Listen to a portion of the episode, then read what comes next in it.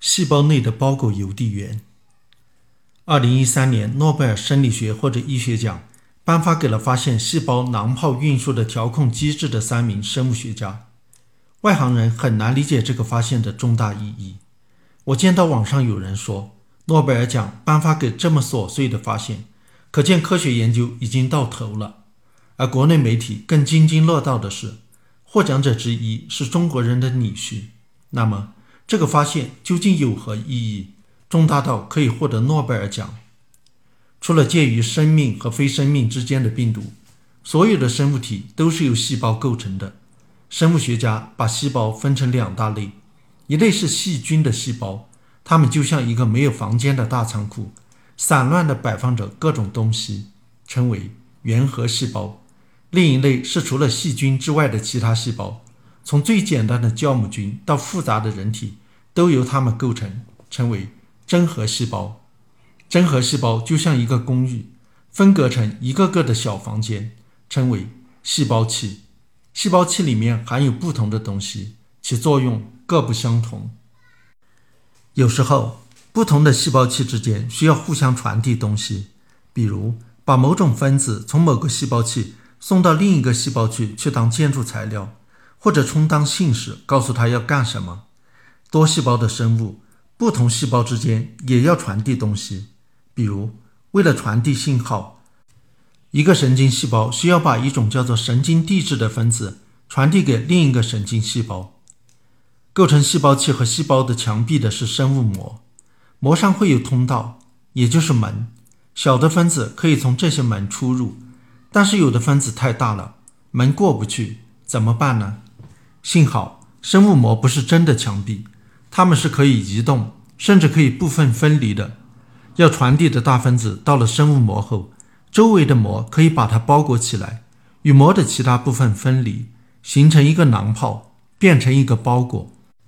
这个包裹送到另一个细胞器或者细胞的膜外面，囊泡的膜与细胞器或者细胞的膜融合在一起，囊泡又变成了细胞的一部分。囊泡里的货物就自然而然地送进了细胞器或者细胞里，或者释放到了细胞外。当然，包裹不能乱寄。细胞是怎么知道什么时候要寄包裹？要寄到哪里？寄到了以后又是怎么签收的？搞清楚这个调控过程，不仅能够加深我们对生命现象的理解，而且有助于诊断、治疗疾病。因为很多疾病的发生。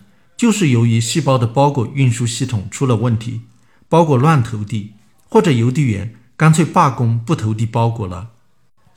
二零一三年的三个获奖者从不同的方面对我们了解细胞囊泡运输的调控机制做出了各自的贡献。谢尔曼发现有哪些基因在控制着囊泡的运输，罗斯曼发现有哪些蛋白质具体参与囊泡运输。他们是怎么准确地把囊泡运到目的地的？而祖德霍夫发现的，则是细胞是怎么精准地控制运输囊泡的时间的。其中最核心的，也最有意思的是罗斯曼的研究。他发现了细胞运输包裹的邮递员，一组特殊的蛋白质，英文缩写为 SNARE，刚好是圈套的意思。目前发现的圈套蛋白质已有六十多种。不同细胞用的圈套蛋白质不一样，比如神经细胞用的圈套蛋白质有三种，有两种在神经细胞膜上，一种在囊泡膜上。圈套蛋白质的特点是它们都有一个很特殊的片段，这个片段会形成螺旋状的结构。如果不同的圈套蛋白质的螺旋片段靠在一起，就会紧密地结合起来，就像几股绳子拧成一股，难分难舍。